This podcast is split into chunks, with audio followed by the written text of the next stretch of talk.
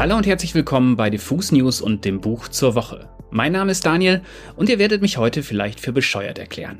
Ich habe diesmal nämlich ein Gedichtband für euch und ein Interview mit der Lyrikerin, die darin 42 Gedichte aus ungefähr 16 Jahren ihres Lebens versammelt hat. Aber das gleich zur Entwarnung. Diese Gedichte hier haben so gar nichts mit den lyrischen Staubfängern zu tun, die ihr im Deutsch-LK durchkauen musstet. Das schmale, sehr schöne Büchlein, das ich euch vorstellen möchte, heißt Lieder an das große Nichts, kam kürzlich bei Sokamp raus und ist das Debüt von Juliane Liebert. Sie ist nicht nur Dichterin, sondern auch Musikjournalistin, Literatur- und Filmkritikerin und neuerdings sogar auch Musikerin. Julianes journalistische Texte erscheinen vor allem in der Süddeutschen Zeitung, aber auch im Spiegel, in der Zeit und im Rolling Stone. Von ihr stammt zum Beispiel das legendäre Morrissey-Interview aus dem Spiegel, in dem der so viel rassistischen, sexistischen Mist von sich gegeben hat, dass man spätestens da gemerkt haben sollte, dass der Typ durch ist. Morrissey schrie dann Zeta und Mordio, behauptete natürlich, er hätte das alles gar nicht so gesagt, was dann sogar so weit ging, dass der Spiegel den Mitschnitt von Julianes Interview veröffentlichte. Und der bewies, was ihre Texte schon immer beweisen, guten Musikjournalismus. Morrissey hat all die Dinge gesagt und Juliane hat ihn deshalb auch nicht geschont. Aber man sollte bei Juliane Liebert nicht immer über dieses Interview sprechen. Die Texte, in denen sie mehr Spielraum hat und keine Zitate unterbringen muss, sind oft sogar die besseren, weil Juliane auf eine Weise über Musik, Literatur und Popkultur schreibt, die mich immer wieder kriegt. Sie schärft ihre Pointen, sie kann austeilen, wenn sie etwas scheiße findet und sich das Herz aufschneiden, wenn sie etwas liebt. Und man spürt selbst bei einer schnöden Albumbesprechung, dass sie sehr viel Arbeit und Liebe in ihre Texte steckt. Das gilt auch für die Gedichte in Lieder an das große Nichts. Es sind wunderschön formulierte Erlebnisse, Szenen, Empfindungen, Sprachexperimente. Es sind Texte aus und über Berlin, es sind aber auch Gedichte, die dunkel, obsessiv und brutal sein können. Was kein Zufall ist, denn es waren Zeilen von zum Beispiel Hertha Kräftner oder Anne Sexton, die Juliane als Teenagerin mit Lyrik anfixten. Gedichte, die, wie Juliane es sagt, wie ein Schnitt in die Kehle sein können. Bevor ich gleich in das kurze Interview mit Juliane springe, hatte ich sie aber gebeten, mir eines ihrer Gedichte vorzulesen. Und zwar das Gedicht Tannhäuser Gate, benannt natürlich nach diesem mysteriösen Zitat aus Blade Runner. Tannhäuser Gate. Gestern fanden wir einen, der lag mit dem Gesicht nach unten auf der Straße, machten ihn wach, lehnten ihn an die Wand und seine Augen rollten nach hinten in den Schädel. Der 112 sagte, sie sei die Feuerwehr, er brannte, nicht. Wir ließen ihn liegen. Es war kalt in letzter Zeit, wirken die Medikamente nicht mehr. Es geht uns besser. Wir stolzen die Straßen auf und ab, als hätten wir es gepackt. Im Sommer schliefen wir auf den Dächern, sahen Dinge, die ihr Menschen niemals glauben würdet, blieben im Dunkeln, kletterten nur zum Wachen herunter, in die Wohnungen, die wir erfanden. Ach, ein sehr schöner Moment, so eine private Lesung, auch wenn sie natürlich per Zoom stattfand. Aber jetzt wird es Zeit für das Interview, bei dem ich zuerst von Juliane wissen wollte, wie es sich denn anfühlte, jetzt mal selbst die Interviewte zu sein. Wie fühlt sich das an, dass du jetzt selber mal Promophase hast? Ungewohnt. Also es ist schon lustiger, Fragen zu stellen, als auf Fragen zu antworten. Vor allen Dingen, wenn sich die Fragen irgendwann wiederholen und man dann sich jedes Mal eine neue lustige Antwort ausdenken muss. Ich war ja immer beleidigt, wenn ich Leute interviewt habe und dann gemerkt habe, dass die einen anderen die gleichen Antworten geben wie mir, weil jetzt verstehe ich es besser. Charlotte Gainsbourg hat das mal gemacht. Die hat mir so getan, als hätte sie mir eine ganz persönliche Geschichte erzählt über ihre Kindheit und was sie noch nie jemand erzählt hat. Und dann war das irgendwie in fünf Interviews und ich habe gedacht, dumme Kuh, tu doch nicht so. und du hast trotzdem noch diesen sehr ehrbaren Anspruch, dir jedes Mal eine originelle Idee auszudenken oder Antwort. Das ist schon äh, Respekt. Das ist schon mehr als andere machen. Ja, aber steigen wir doch gleich ein mit so einer Frage, die du wahrscheinlich auch gehört hast, aber die sich beim äh, Lyrikdebüt ja irgendwie so anbietet. Also ich finde das ja immer schon, wenn man Bands interviewt zum Debütalbum, da hat man ja schon das Gefühl, das ist noch was ganz Freshes und wenn man Glück hat, hat man dann eine Band, die das auch irgendwie schon ausdrücken kann oder eine Künstlerin oder ein Künstler. Und bei dir ist es ja auch relativ krass, so wie ich es gelesen habe, ist es ja eigentlich schon so, dass du jetzt, ich, ich weiß nicht, 40 oder 42 Gedichte sind ja, glaube ich, in einem Band was schon mal eine schöne Zahl ist, sowieso. Und ein Zeitraum von 16 Jahren. Das ist ja schon ein ziemliches Package und das kommt jetzt auch noch bei Surkamp raus, was so ein bisschen der Herzensverlag für die Dichterinnen und Denkerinnen des Landes so ist. Aber auch eine ganz schöne Fallhöhe irgendwie. Also wie geht es dir jetzt damit, dass, dass diese sehr persönlichen Texte in der Welt sind und jetzt auch noch in so einer schönen Form und in so einem, bei so einem klassischen Verlag? Ich wollte sie ursprünglich ja bei einem kleinen Verlag rausbringen. Also meine Idee war einfach, ich glaube vor drei Jahren oder vier Jahren inzwischen, weil ich hatte diese Gedichte, die halt immer noch, weil ich schon immer Gedichte geschrieben habe. Und mich haben immer Verlage angefragt, schreib doch mal Prosa, schreib einen Roman, schreib einen Roman und so weiter. Also waren immer sehr nett, aber ähm, es kam immer sehr viel. Und ich dachte, bevor ich das mache, bringe ich mal die Gedichte raus, weil die gibt es und die sind das wert. Und dann hatte ich mit meiner Literaturagentin gesprochen und die hat gesagt, wir fragen bei Surkamp. Und dann haben Surkamp gesagt, dass sie es machen. Und ähm, dann war ich so erst so, oh, wirklich? äh, und dann hat es sich aber, ich meine, es daran, dass es weil es 16 Jahre sind, heißt auch, dass das Ergebnis, also die Sachen, die jetzt drinne sind, an die äh, glaube ich auch. Also das sind Sachen, die wirklich über die Jahre hinweg Bestand haben und äh, mir viel bedeutet haben. Und ich hatte jetzt nicht so Angst, weil ich habe meine, also ich meine, ich bin ja auch Literaturkritikerin und habe, glaube ich, fast alle Leute, die es gibt, schon einmal verrissen. Ich habe gedacht, wenn mich jemand verreist, dann einfach nur aus Rache, aus Berechnung, um es mir heimzuzahlen. Und wenn es jemand gut findet, dann ist es, weil es wirklich gut ist. Das war so mein, mein Gedanken dahinter. Ist es bei dir beim Schreibprozess dann eigentlich auch mehr Fluch oder Segen, dass man das Feld, das man jetzt selbst künstlerisch beackert, auch kritisiert, wo man ja immer dann auch mit einem sehr, natürlich auch bei dir immer, finde ich, einen sehr emotionalen Zugang, aber natürlich auch einen handwerklichen, wo man halt also auf Werke schaut, wie die funktionieren. War das was, was dir immer beim Schreiben eher geholfen hat, da Referenzen und irgendwie eine Historie im Sinn zu haben? Oder war es schwierig, die Kritikerin loszuwerden, um dann selbst Kunst zu machen? Ich denke, man muss generell bei jedem schöpferischen Prozess zumindest während der Schöpfung den inneren Kritiker abstellen. Weil ähm, ich glaube, gerade wenn man gleichzeitig auch ähm, Rezensionen schreibt und so, wenn man dann beginnt, irgendwie drüber nachzudenken, wie das rezipiert werden könnte oder wie man das selbst rezipiert, dann ist es vorbei. Dann kann man auch Schwimmlehrer werden. Deswegen habe ich das immer so von, also mir währenddessen von mir abgespalten und das dann später nochmal gelesen und dann sortiert. Aber während des Prozesses der Schöpfung muss man diese Stimme einfach ersticken mit einem Kissen. Ich finde ja aber sowieso, ähm, also ich wollte dieses Buch jetzt vorstellen und ich finde sowieso gerade ganz gut, dass ich irgendwie auf dem Portal Bücher vorstelle, wo viel Indie oder Deutschrap passiert. Und ich ja generell der Meinung bin, dass Lesen einfach bei vielen irgendwie noch einen schlechten Ruf hat oder einen elitären Ruf, obwohl das eigentlich gar nicht stimmt. Und bei Lyrik ist das Ganze ja noch extremer. Und äh, ich weiß nicht, vielleicht kommt das daher, ich habe es gerade noch gefunden, Lyrik begegnet einem normalerweise so, mit dem deutschen Gedichtbuch, das man irgendwie im Deutsch-LK dann an den Kopf geknallt bekommt und wo man dann sehr viel Zeit mit alten toten Männern äh, verbringt, von denen auch nicht so viele beeindruckend sind. Du kamst mal als perfekte Botschafterin vor, jetzt was zur Ehrenrettung der Lyrik zu sagen. Vielleicht indem du erklärst, wie du eigentlich zu dieser Form gefunden hast.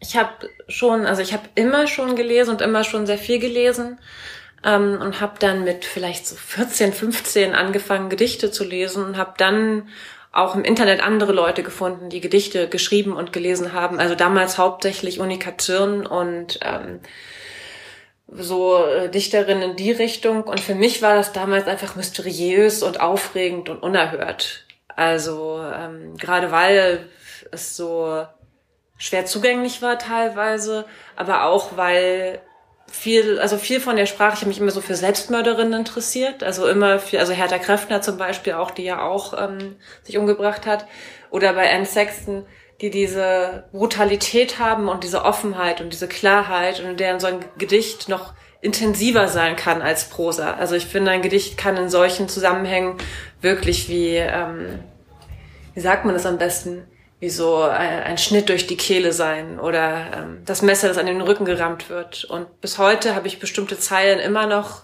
im Kopf und habe deswegen, ähm, es ist ja auch so eine, es ist ja auch eine andere Art, Literatur zu lesen, wenn man Lyrik liest. Man liest ja Lyrik eher ein Gedicht oder mal zwei oder so, wenn sie gut sind, während im Roman man ja so meistens am Stück liest, äh, man braucht ja keinen Plot bei einem Gedicht. Außer, außer, ich meine, es gibt sehr viele sehr lange Gedichte, die tatsächlich einen Plot haben.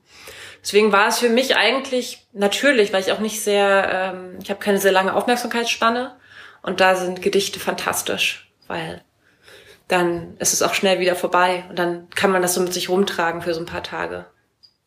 Das fand ich in deinem Gedichtband auch sehr spannend. Ich habe immer schon gerne deine Texte auch in der Süddeutschen Zeitung gelesen und habe halt auch immer schon generell, selbst als Musikjournalist, guckt man ja immer, was sind so Stimmen, die was Originelles machen oder die diese total totgetretene Form, wo man eigentlich immer wieder das Gleiche macht, handwerklich irgendwie spannend gestaltet. Und du hast ja auch schon deinen Musikjournalismus, kommen ja auch schon mal persönliche Pointen und Ansichten raus. Ich war jetzt beim Gedicht aber doch sehr positiv überrascht, wie düster es teilweise wird, wie, wie, wie dunkel teilweise auch die Metaphern sind oder zum Beispiel auch die, ja, die Geschichten, die da zum Beispiel ähm, passieren. Zum Beispiel das Gedicht ähm, über den Bruder, der da erwähnt wird und dergleichen. Da habe ich schon gedacht, das sind schon krasse Untiefen, die man da jetzt ausbreitet. Und für jemand, der ja auch zumindest in der Medienwelt sehr präsent ist, ähm, ist das ein bisschen ein Risiko oder hast du teilweise gedacht, das ist schon ein ganz schön krasser Move, was ich jetzt von mir da an Gedanken teile und zeige? Mein Eindruck ist, ähm, also wenn man in eine Öffentlichkeit tritt, egal was man tut, es gibt immer Leute, die einen hassen und Leute, die einen lieben und Leute, denen man egal ist. Und egal, ob man Sachen preisgibt, dann machen sie sich darüber lustig, was man preisgibt. Wenn man nichts preisgibt, dann machen sie sich darüber lustig, dass man nichts preisgibt.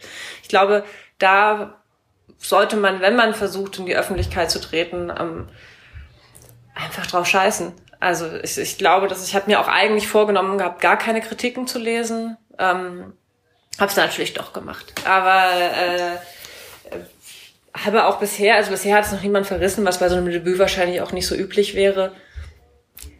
Ich, ich bin, glaube ich, eher so jemand, der es dann so abspaltet. Und aber auch, ich meine, ich teile ja teilweise auch ordentlich aus, wenn ich Sachen bespreche oder äh, so. Und ich finde, wer austeilt, muss auch einstecken können. Also es wäre ja albern, äh, andere hart zu kritisieren und teilweise nicht unfair, aber doch ähm, deutlich zu sein und dann zu sagen, aber bei mir müsst ihr jetzt bitte lieb zu mir sein, weil ich war jetzt traurig. Was in dem ähm, Buch auch auf auffällt. Und das Gedicht, wo ich dich äh, gebeten habe, dass du das ähm, gleich noch vorlesen wirst, das hat auch dieses, es gibt so einige, die haben so eine Stimmung, die ich total verbinde mit so leicht zerschallert durch Neukölln laufen und irgendwas Irres sehen. Und die Szenen, die du teilweise beschrieben hast, die sind mir so nicht passiert, aber mir fielen dann gleich so Bilder ein, wo ich damals schon das Gefühl hatte, dass es irgendwas, was einem so wahrscheinlich nur in dieser Stadt in Berlin passieren kann. Und das Thema Berlin und Literatur und auch Lyrik ist ja immer ein schwieriges, weil entweder hat man Leute, die kommen frisch hin und sind dann über euphorisch und verlieren sich in Klischees, oder man hat so diese abgehangenen, die dann so zynisch sind und so tun, als wäre Berlin ja einfach Kacke, aber ist halt, andere Stadt gibt's halt auch nicht. Und du hast, finde ich, so einen, so einen guten, so guten äh, Zwischenton gefunden, der mich, äh, wo ich mich sehr wiedergefunden habe lange Einleitung zu der Frage, was würdest du sagen, wie groß ist der Anteil, den auch vielleicht dein Leben in Berlin dann tatsächlich auf diese Textsammlung hatte? Ich lebe seit zehn Jahren hier und dementsprechend, man schreibt ja über den Ort, an dem man ist, wenn man jetzt nicht Fantastik schreibt. Ich meine, es gibt auch Gedichte über Belgrad und Gedichte über Reisen und so. Ähm, aber ich liebe Berlin schon von ganzem Herzen. Also ich, ähm, das habe ich auch schon mal irgendwann erwähnt ich bin jetzt niemand, der so denkt, so oh, Berlin scheiße, aber irgendwie Leute, ich liebe Berlin von ganzem Herzen und dementsprechend filmen wir das wieder. Aber ich finde auch nicht, dass es so ein reines Berlin-Buch gibt. Ist. Also ich finde, dass das äh, schon an vielen, also manche Gedichte habe ich auch geschrieben, da habe ich noch in Halle gelebt. Deswegen, ähm, aber ja, äh, ich habe schon, ich habe schon gehört, dass es schwierig ist, so mit Berlin-Literatur und so weiter und so fort. Aber ich glaube, auch da wird sich wahrscheinlich, also es bleibt ja auch immer nur eine bestimmte Anzahl von Werken übrig. Und wahrscheinlich hat schon, als Döblin Berlin Alexanderplatz geschrieben hat, waren wahrscheinlich auch schon Leute, äh, ein Berlin-Buch, schon wieder ein Berlin-Buch. Und man musste einfach drüber stehen, schätze ich. Wie ist es denn, ähm, wenn man selbst Gedichte schreibt und äh, in einem Beruf unterwegs ist, wo man viel auch sehr lyrischen Text oft in Verbindung mit Musik hört? Also man hat das ja, finde ich, häufig. Also ich habe so einige Songzeilen gesammelt, die ich dann auch irgendwie, äh, die auch als Text für mich sehr gut funktionieren, die halt auch natürlich eine sehr lyrische Form haben, aber natürlich auch noch andere Dinge erfüllen müssen und dann so Teil von einem Package sind. Da du ja auch viel in Songs rumwühlst, beruflich und privat schätze ich auch mal. Siehst du da irgendwie eine Verbindung zwischen Songtexten und Musikhören und den Gedichten, die du schreibst? Oder sind das zwei verschiedene Paar Schuhe für dich? Es heißt ja nicht umsonst Lieder an das große Nichts. Also mir sind schon Lieder auch wichtig und ich bin auch, es gibt ja so zwei Arten Menschen. Es gibt solche, die äh, bei Musik gar nicht auf die Texte hören und solche, die sich Texte total wichtig sind und mir ist auf jeden Fall, ich bin auf jeden Fall jemand, dem Texte total wichtig sind, der sehr drauf achtet und sehr in Details geht und so und auch äh, davon besessen sein kann. Deswegen, klar, gibt es eine Verbindung, weil ja auch für mich das ähm, lyrische Schreiben sehr rhythmisches Schreiben ist. Also mir ist es sehr wichtig, dass jede Silbe sitzt und jede, ähm, jeder Klang stimmt und so weiter. Und das ist ja auch eine Art von Musik. Ich habe jetzt gelesen, ähm, du scheinst es irgendwo gesagt zu haben, dass du jetzt auch ein Bandprojekt planst. Und da wir ja hier auf einer Musikseite sind, wäre jetzt vielleicht, willst du dazu schon was sagen oder äh, in welche Richtung geht das? Gerne. Es ist ähm, ein wie sagt man das? Vielleicht im weitesten Sinne ein Punk-Projekt, Punkmusik ähm, mit Anne Mijatovic zusammen. Das ist eine sehr gute Freundin von mir und das heißt Free Internet Access at the Time of Disaster. Und das erste Album wird heißen You Are Connected. Und wir haben jetzt gerade am Montag unser erstes, wir haben uns im November gegründet und jetzt gerade am Montag unser erstes Konzert gespielt. Also wir haben äh, bei einer Lesung auch äh, vier Songs gespielt und machen, leben jetzt die Demos auf und suchen uns dann ein Label wahrscheinlich. Und ähm, ja, die Geschichte dazu ist, also zu dem Bandnamen ist, dass ich in Japan war vor drei Jahren und da war ich irgendwo ganz, ganz, ganz weit draußen auf dem Land, irgendwo, wo irgendwelche ehemaligen Poststädte waren und so weiter und so fort. Und es war schon ziemlich kalt und ich hatte Angst, den letzten Bus zu verpassen und habe dann auf meinem Handy geguckt und dann auf so einer Seite, die hieß Free Internet Access at the Time of Disaster. Und seitdem habe ich gedacht, dass man unbedingt eine Band braucht, die Free Internet Access at the Time of Disaster heißt. Und jetzt gibt es sie. Und wir werden in den nächsten, ähm, ja, nächsten Tagen wahrscheinlich die Demos aufnehmen und dann kann man das bestimmt auch bald mal hören. Da bin ich sehr gespannt. Wenn du eine Videopremiere bei Diffus machen willst, können wir dich gerne connecten. Und man will so, so einen Bandnamen natürlich, ähm, also allein fürs Merch ist der Bandname schon auch, auch großartig. Da wäre ich auf jeden Fall dabei. Ja, cool. Dann ähm, allerbesten Dank, dass du die Zeit gefunden hast in deinem Promoplan. Und hoffentlich auf bald im Real Life da draußen bei einer Lesung oder so. Also, wenn ihr euch in diesem Jahr auch nur einen Gedichtband zulegen wollt oder generell jetzt eure Vorurteile über Lyrik über Bord geworfen habt, dann könnt ihr wieder zwei Exemplare des Buches bei uns gewinnen. Schreibt uns eine Mail mit dem Stichwort Lieder an das große Nichts und eure Postadresse an verlosung.diffusmac.de und vielleicht habt ihr ja Glück. Das war's für heute. Ich wünsche euch ein sonniges Wochenende oder besser eines im Schatten. Das ist gesünder. Mein Name ist Daniel Koch und ich sage Tschüss, bis zum nächsten Buch.